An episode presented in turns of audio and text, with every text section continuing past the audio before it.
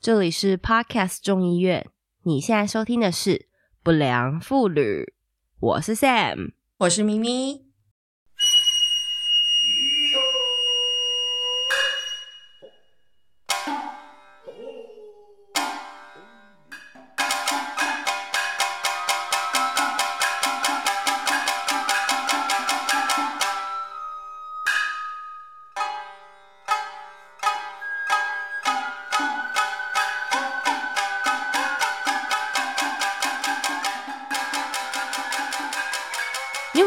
就是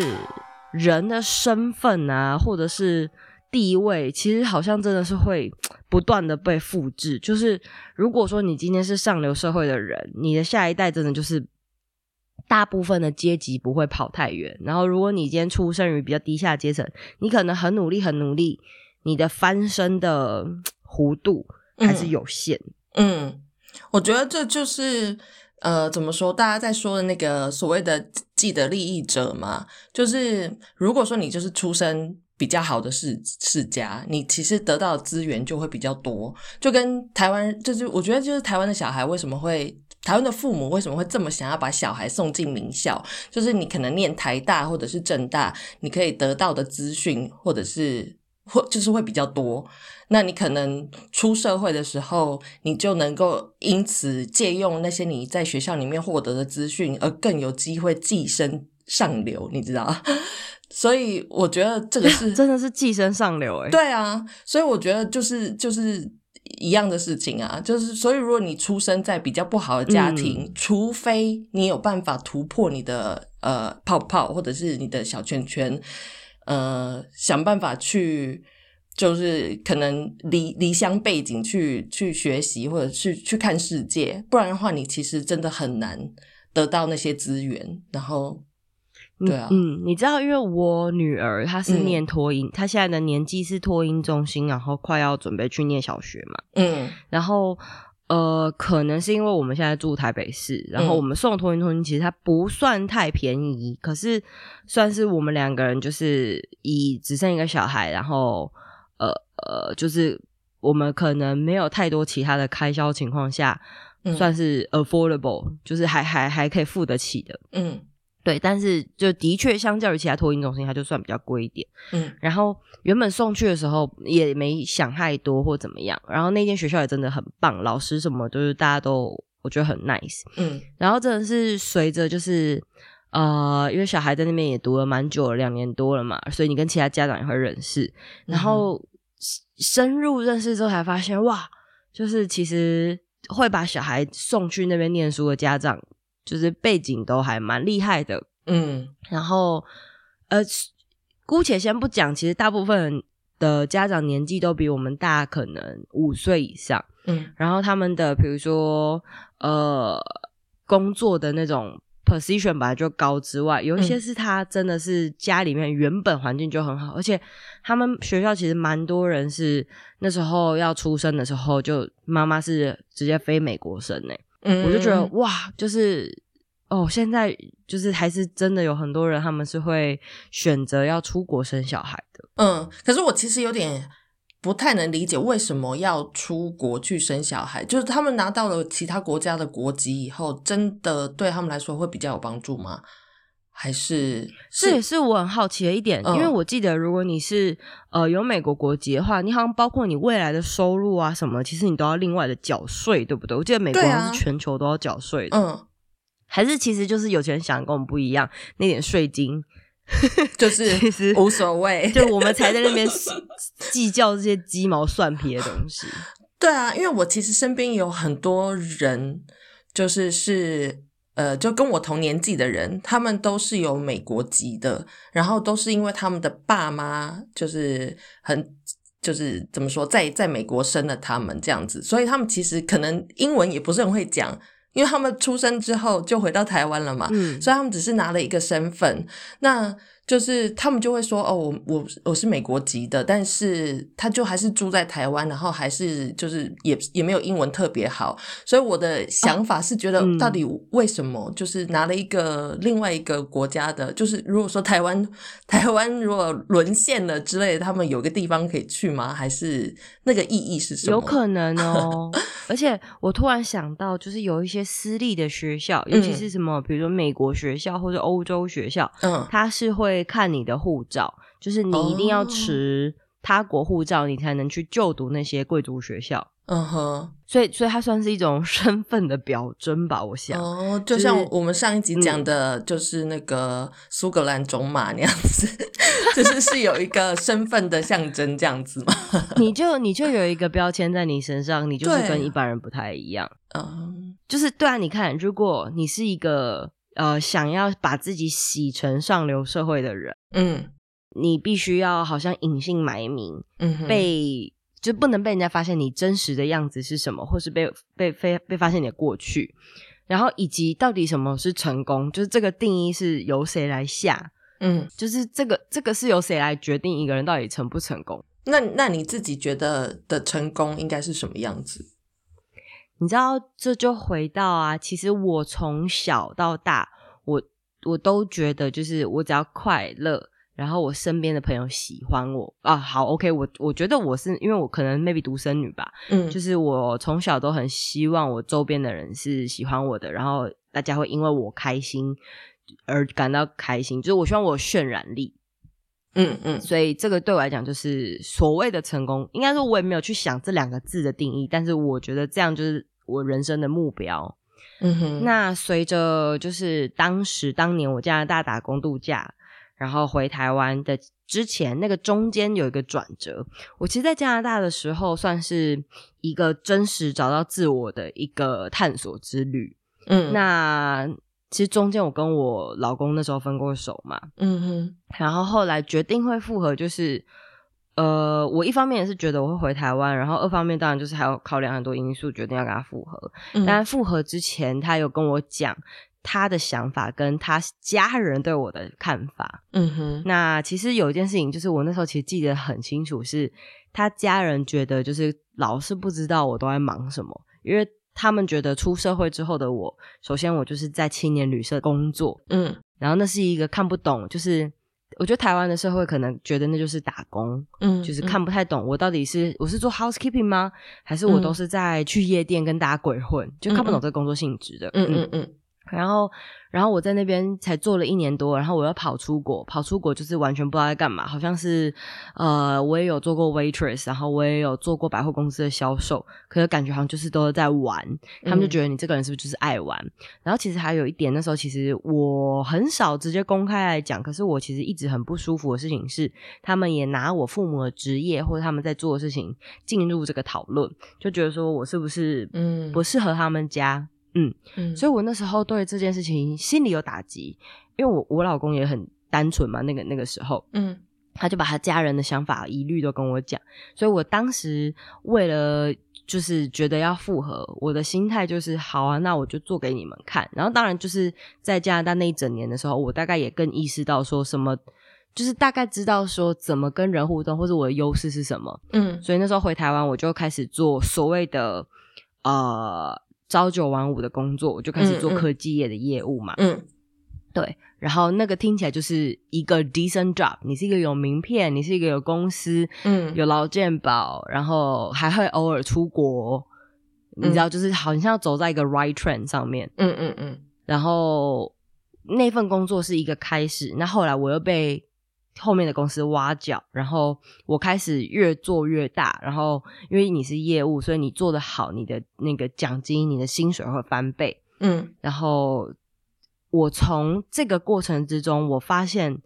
我的话语权变得很大。嗯，就是我在跟他讲话，我在跟他家人讲话，我们在考虑组家庭嗯的这些过程当中，你你会发现，好像我的工作是做这样子的东西，好像我的薪水到了某个集聚。我讲话越来越有分量，嗯，对，我就意识到说，哦，原来那一方面当然也是因为我可能出去看过更多的世界，然后随着我做国外业务这个角色，我去过更多的国家，或者是我更懂得呃完整的把事情处理好。嗯所以我当然家里面的事情我也我也可以 handle，、嗯嗯或者我可以参与讨论，或者提供解决办法等等的。对，所以就是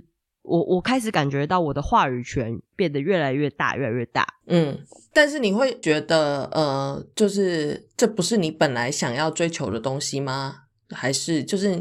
你会不会觉得这个只是为了要，就是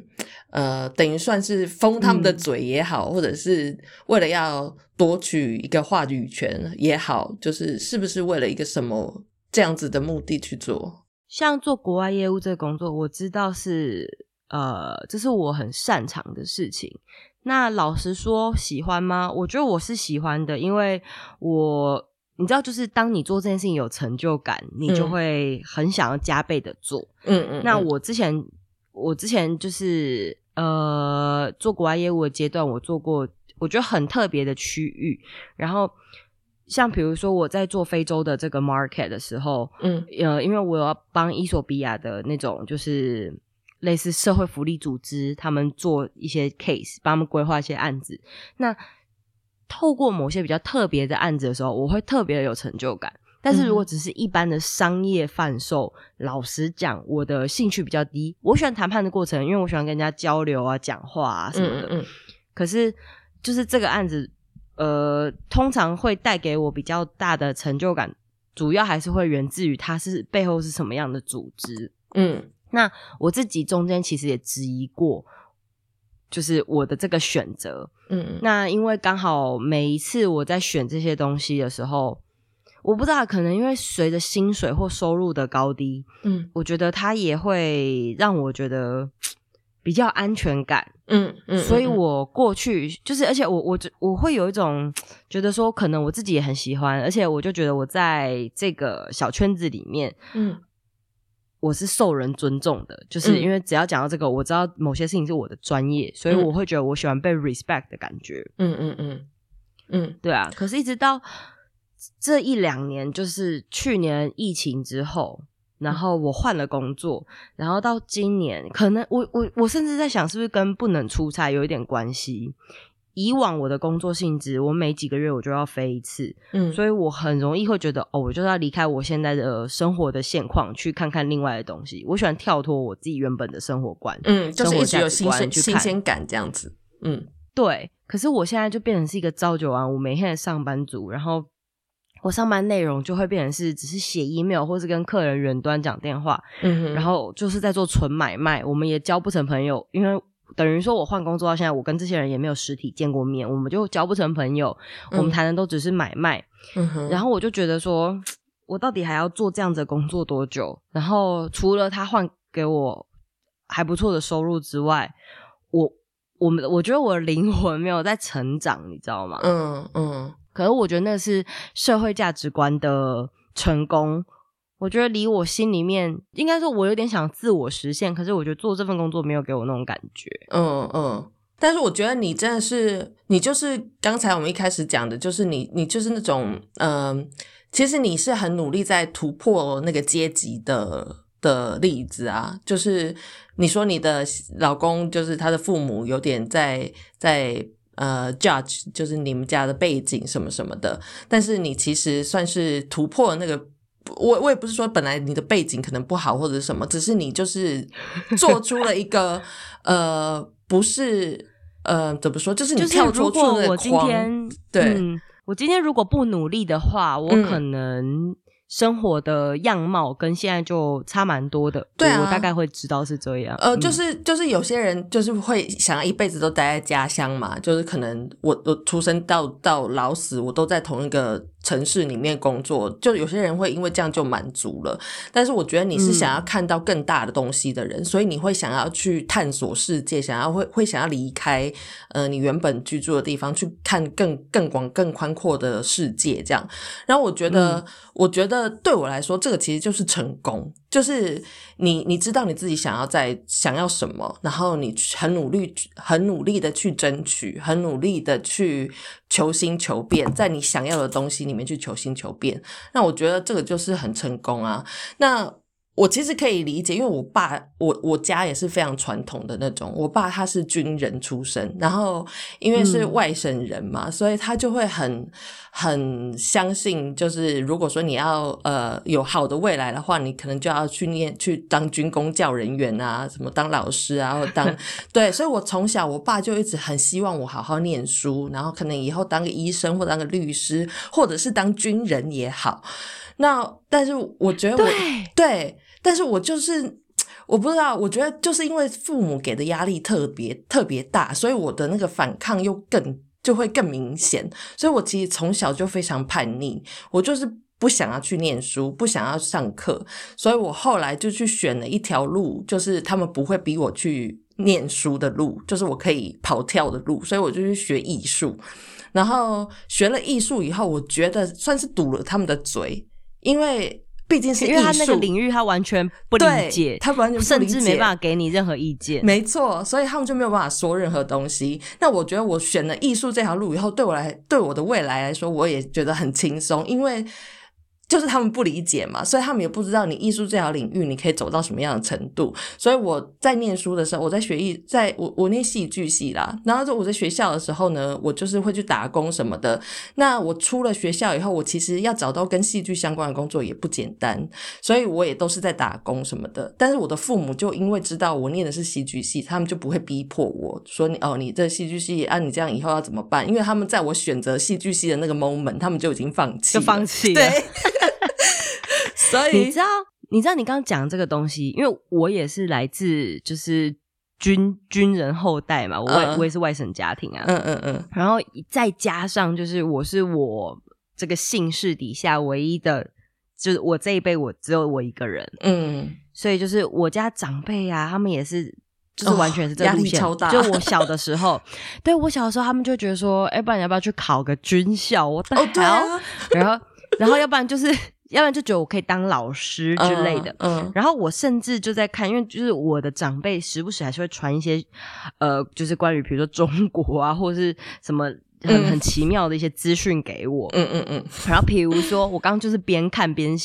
边在想，他最近跟我讲一些什么荒谬事情哦，比如说他偶尔就会突然呃传给我一个突袭高铁站务员的英文能力的影片，嗯，然后他就说高铁年轻人英文真棒，你应该不输他们吧。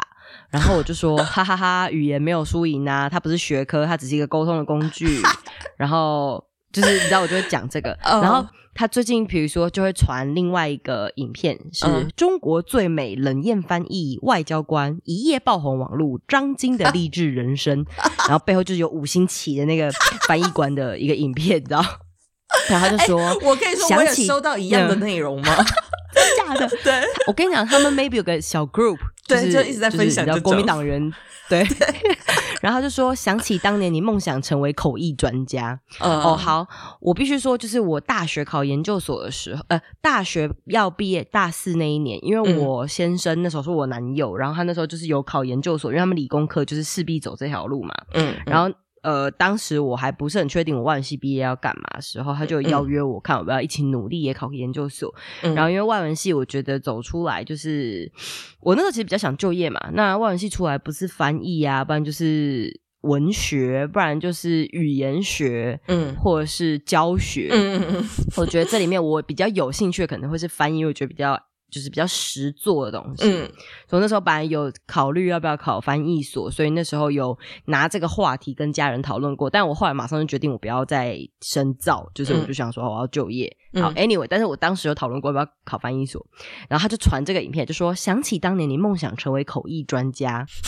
我就回说哈哈，并没有，只是在想要不要考研究所其中一条出路，还好没有。就是你跟你家长辈都是这么随随便的在那个 应答，就对了。我早期早期其实不会，就是我以前小时候是非常毕恭，你知道，就是外省家庭，所以我以前是非常毕恭毕敬。嗯嗯。但是因为就是他们的整个思维逻辑，我只能说很需要被挑战，所以我从我有话语权之后。Plus，我跟你讲，因为我我我老实讲，我就是所有人心中如果比较认识我的话，觉得的呃，就是我就是主流价值观胜利组啊。我我在就是合理的年纪结了婚，在还没有长辈问的年纪就结婚，然后我在还没有长辈问的年纪我就生小孩，然后我们在台北买房子，然后我老公就是大公司底下的员工，螺丝钉，嗯好不好？我也是内科的螺丝钉，我们都是嗯螺丝钉，但是对长辈来讲，就是你有嗯固定的收入，嗯你在不认识我们的情况下，你就会觉得哦，就是非常符合一切，然后走的就是你知道 top twenty 嗯风调雨顺。所以我自从有了这一些就是标签之后，我现在在家里面讲话就很掐牙，嗯，就是 in case 不知道什么是掐牙，就是很嚣张啦。嗯嗯嗯呃，但是我必须要讲，就是我也不是想要利用这个嚣张干嘛，然后我也没有真的觉得说哦，我们真的那么顺利。我我就讲了嘛，就如果不认识我的话，他就事实上不是长这个样子。但是嗯你你如果只看只看结果论的话，OK 是这样。嗯对，那、我觉得我也是想要用不同的形式去戳他们，就是今天。呃，想要达到你们心中的成功，我不一定真的要只有那一条路深造，嗯，对我也嗯。不需要，好像呃，比如说，我不知道怎么解释欸，就是我就是想要告诉别人说，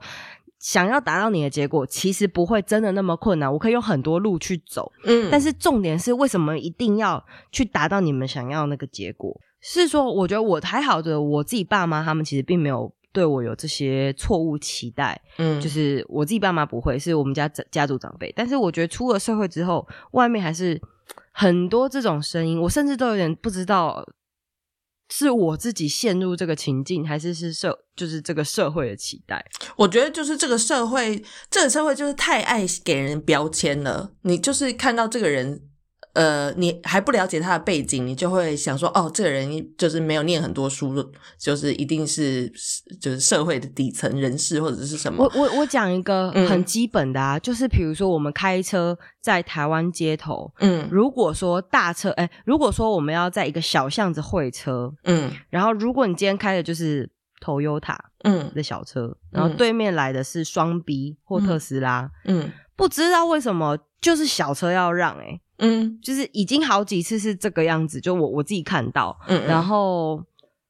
然后，比如说像我去托婴中心接我女儿，然后我我知道里面有个爸爸，他就是比较，他应该是自己有开公司，而且都是他的小弟帮忙开车，嗯。他是黑头车，嗯。然后每次他都会请老师送出学校，因为通常我们去接小孩，我们就是会进去里面跟老师稍微还就是有一个有一个对话，然后嗯了解一下学校状况，然后我们再接走。嗯但那个爸爸永远是老师送到学校来，然后而且是就是他只开他后后呃后座的车门，嗯让小孩就是被老师送出来到车上，，OK，然后他从来不会下车。对我就会觉得说什么东西啊，就是规矩就是规矩，为什么会因为这些东西有有不同的标准？我觉得这其实是亚洲，我觉得就是我们的儒家思想害了我们的啦。我我我我嗯，我跟你讲一个，就是君臣父子对对对对，这种就阶级，其实我们的儒家思想是阶级非常明显的，所以我觉得那些东西都根深蒂固在我们亚洲人的思想里面。那我我讲一个我老公的例子好了，他之前他他在荷兰之前的前一份工作是在荷兰的那个养乐多工厂上班，所以是日、哦日商。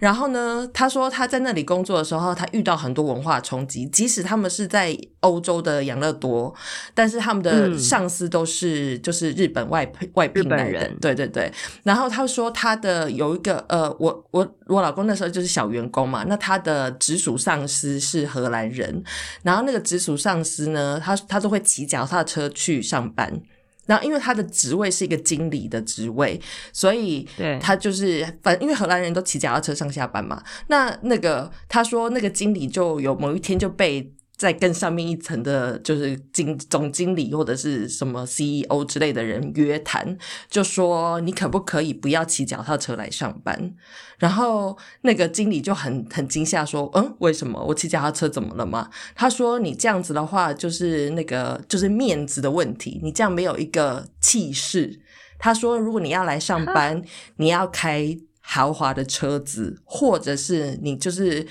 就是看有没有司机接送什么之类的。就 是公司有补助吗？没，呃公司这种东西上，公司有有补助啦，就是那种什么交通费那些，就是他们愿意补助，所以他们的意思是说，你要有一个派头，就是他们即使是在欧洲，他们还是这样子觉得。所以我觉得这个是亚洲人的文化，就是如果说你想想看，就要比轿子大，对然后你的对轿子有多少人端着啊？对，就不是他们就是不看实际你到底拥有了什么，他们是要看做事的内容，对他们不看嗯。内容，他们看的就是派头、看排场，所以我觉得，呃，我觉得陋习呀、这个对对对是陋习呀、所以我我可以理嗯。解你说你就是、呃，就是你虽然你自己也不是说呃，就是你其实也很喜欢你现在做的工作，但是其实这个东西如果你做出来了，可以等于是一个排场也好，派头也好，就是是一个可以堵他们这很像是对，就是我今天要说服，我今天要对说服你，嗯我必须要先拿到这些券，就是表示说我有能力拿到入场票，嗯我才能换取，就是回去回来讲就是话语权。没错，然后好，比如说，假设我今天其实是想要做文学研究，好了，我举例，嗯那结果我大学毕业那一年，我其实就是投入做文学研究，那大家可能就觉得说，哦，就是你知道，就 that's it，就你你的人生大概就是这个这条路，或者是你就没有更大的发展了。嗯但假设我今天是呃在外面已经就是走过一圈，然后什么的，嗯。然后我再重新决定做这件事，人家就会觉得说，哦，你是比如说放弃百万年薪，或是 呃你是怎么样，就是你知道会有一些那种 title，就觉得说，哦，嗯。所以这个是你选择过后的。嗯。当然，这个逻辑我必须说某个部分的确成立，因为你嗯。如果、呃就是都体验过，然后你最后去选择你原本想做的事情，嗯。那这就是这个逻辑其实成立。可是有一些人他可能 maybe 他一开始就是已经想好好了，比如说决定好了，对，就是我、嗯我的人生可能我要本来没有很多，其实我就觉得嗯。我每天有我喜欢看的书，嗯。然后我也不需要买很多物质的东西，嗯。然后我可能就是住家里也好，或者是我可能住个简单的小房子，然后可能就在台中也好，嗯。就我本来不需要用这么大的东西去换我现在的生活，可是就变成说被这个累积到嗯。必须要必须要，你知道哈？就是必须要垫那么高，嗯。结果换来生活跟我原本选的生活其实没有什么太大的两样。嗯，对啊，所以就是这就是一个做一个派场，就是大家，我觉得大家太太重视标签，太重视对，嗯，现在人都很追逐这些东西，可是你忘记你自己根本你你要的是什么，然后你本质是怎么样。嗯，比如说，你是一个喜欢旅游的人，嗯然后你应该什么形态旅游你都会喜欢。可是像现在大家可能就或许是为了拍照，然后分享，嗯或者是炫耀也有目的等等的都好。嗯，那你可能就一件很简单的事情，你绕了很大一圈去做。如果说说你的女儿，嗯你会为她想很多，就是她如果以后长大，你希望她可以是什么什么吗？还是她可以自由的选择她自己喜欢的东西，这样子，你不会去注加诸一些像你承受的这些东西在她身上。诶，基本上我的确是希望他做他自己想做为主，因为你知道，像那时候他他出生之后，因为他手一开始就很长，嗯我婆婆那时候直接讲说，其实他就是好意，他没有多想，但他那时候就讲说，哇，他手很长，我们一定要让他学钢琴。然后那时候就想说，为什么？那很重，学钢琴很贵，而且我们都没有人会，所以学钢琴以后要干嘛嘛？要干嘛？就是你知道，我那时候就心中很多反弹的声音，然后尤其可能到他去年 maybe 某几个 moment，他可能就是音感的确不错，唱歌那个很到很就是他的痛调是很到位的，嗯嗯嗯然后他又会玩那个就是那种钢那个钢琴玩具，嗯就这个话题又重新被重启的时候，嗯我就觉得说，为什么要把这种就是 就是这种刻板印象加上来？为什么一定要学钢琴？我跟你讲，好，OK，如果体验性质，我觉得没问题啊。他他想体验，我也可以带他去体验课啊。嗯但我就觉得，为什么要一定要有这个安排？我觉得，如果说的，就是体验这件事情是好的，你就是小的时候你多接触各种不同的东西是好的，然后你可能会从去找自己兴趣。对，去找自己兴趣。我小时候也是，就是幼稚园开始就一直被安排去什么什么，就是像你说的钢琴啊、芭蕾啊、才艺课啊、嗯捏陶啊、什么刺绣，通都有做过。然后我觉得我的父母就是很想要把我培养成一个。呃，才才艺双嗯全的人之类的这样子，对。那我小时候其实很很开心的去做这件事情，因为我就是一个很很是呃好动的人，所以我不想要静下来，我没有办法睡午觉，所以我就是把那些午觉的时间都拿去做这些才艺课，那我觉得 OK。然后我觉得小朋友呢，其实你很就是会。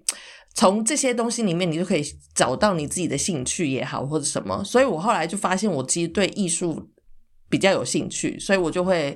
呃努力在这个这件事情上面这样子。那你父母一定很后悔。对，我觉得我父母当初有后悔。那所以，我爸那时候，我我那时候去考大学的时候，我爸就一直跟我讲说，如果说你真的对戏剧这么有兴趣的话，那你可以念政战学校啊，政治作战学校。那时候还叫政治作战学校，政治作战学校有戏剧系呢，还有音乐音乐班，你都可以去考。然后我为了要哎，读它，的确也是啊，对啊你为什么不去呢？我有去，我为了堵他的嘴，oh,、y o u did。对我为了堵他的嘴，我就去考，而且我考上。然后我考上了之后，我跟他说，但是我不想念，我就去 考，就去念了，就去考大学联考。因为我那时候政治作战学校，我是去考那种，就是他们呃，那也不叫独招，好像那个时候叫做什么推荐真试还是什么，我忘记了。那反正我考上了，但是我就不去，我就只是拿那个成绩单回来跟他讲说，我有考上，但是我不想念这间学校。你也是去争取了一个话语权。对我只是去争取了一个话语权。嗯，我也不介意让他去探索啦，我只是就是不喜欢那种好像觉得、你你这样怎样就要、嗯就要变成什么什么这样，对我对对对对对对对。对我也不喜欢这种。其实我觉得今天嗯你上了这个课，他嗯可能此刻什么都不会带给你，但他嗯可能在未来很久以后，嗯他真的就激发你什么。我突然想到一件事情，我我我其实觉得还蛮高兴，然后我很想要看这件事情的走向。嗯我女儿她对图案跟符号很有自己的看法，而且她对这件事情记性好到我觉得有点特别。嗯就是像我们家开的车的品牌，嗯她在路上看到，她会完全就是她就会直接讲那个牌子，嗯嗯嗯然后我觉得她对这种图像的认辨辨识度好高哦。嗯然后就想说，所以她之后是老实讲，在他做这种辨识的时候，我就会想说，所以他未来会不会就是可能在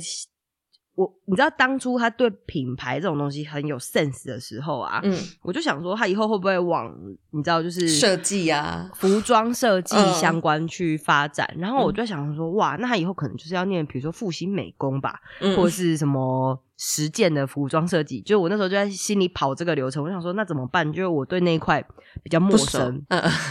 对对？然后我今天就另外想说，哎，还是他其实会往什么神秘符号学这个方向走呢？也我心里就在是有可能啊脑补，会不会变成变成那个兰登博士达文西密码？对啊，那我我其实是持开放态度，就是我是觉得，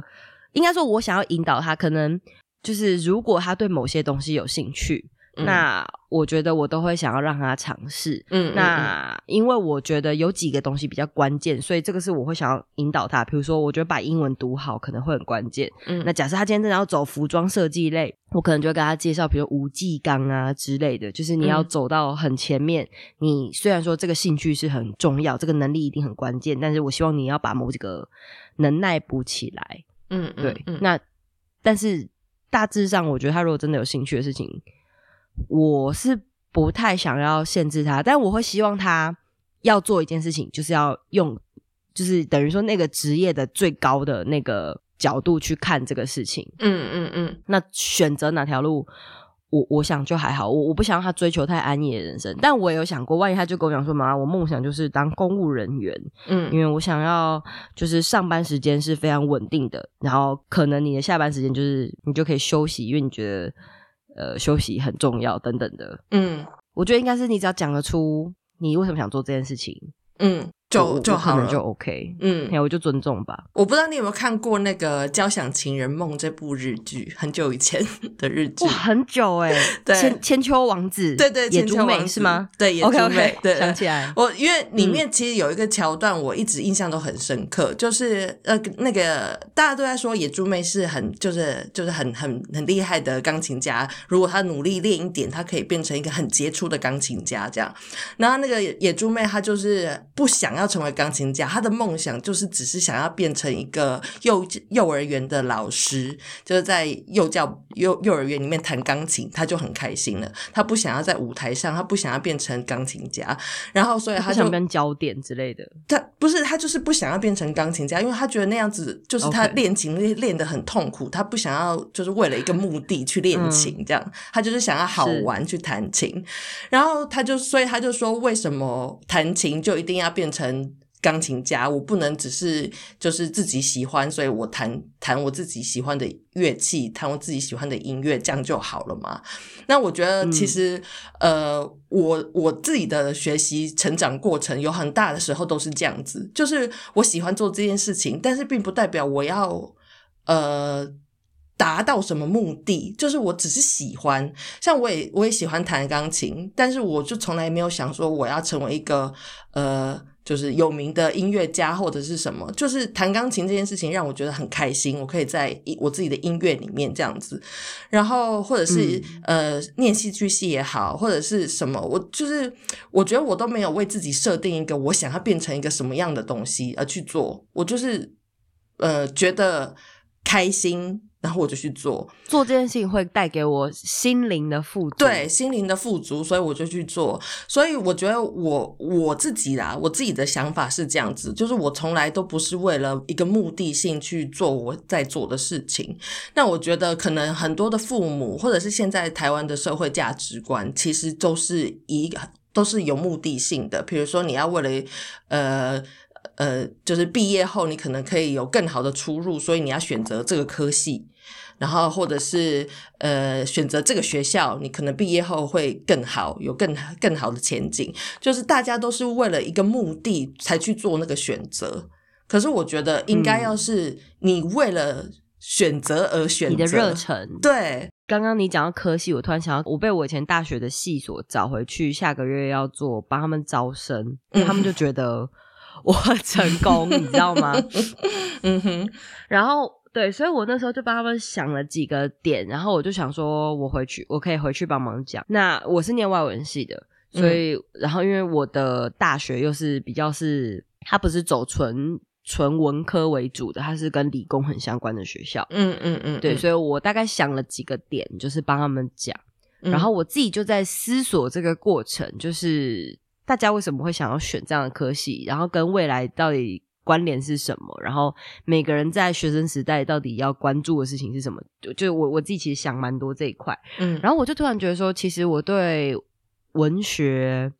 是有很根本的喜欢，嗯，但是从我决定要做国外业务之后，我把我那个开关关掉，所以我对文学我其实是没有再去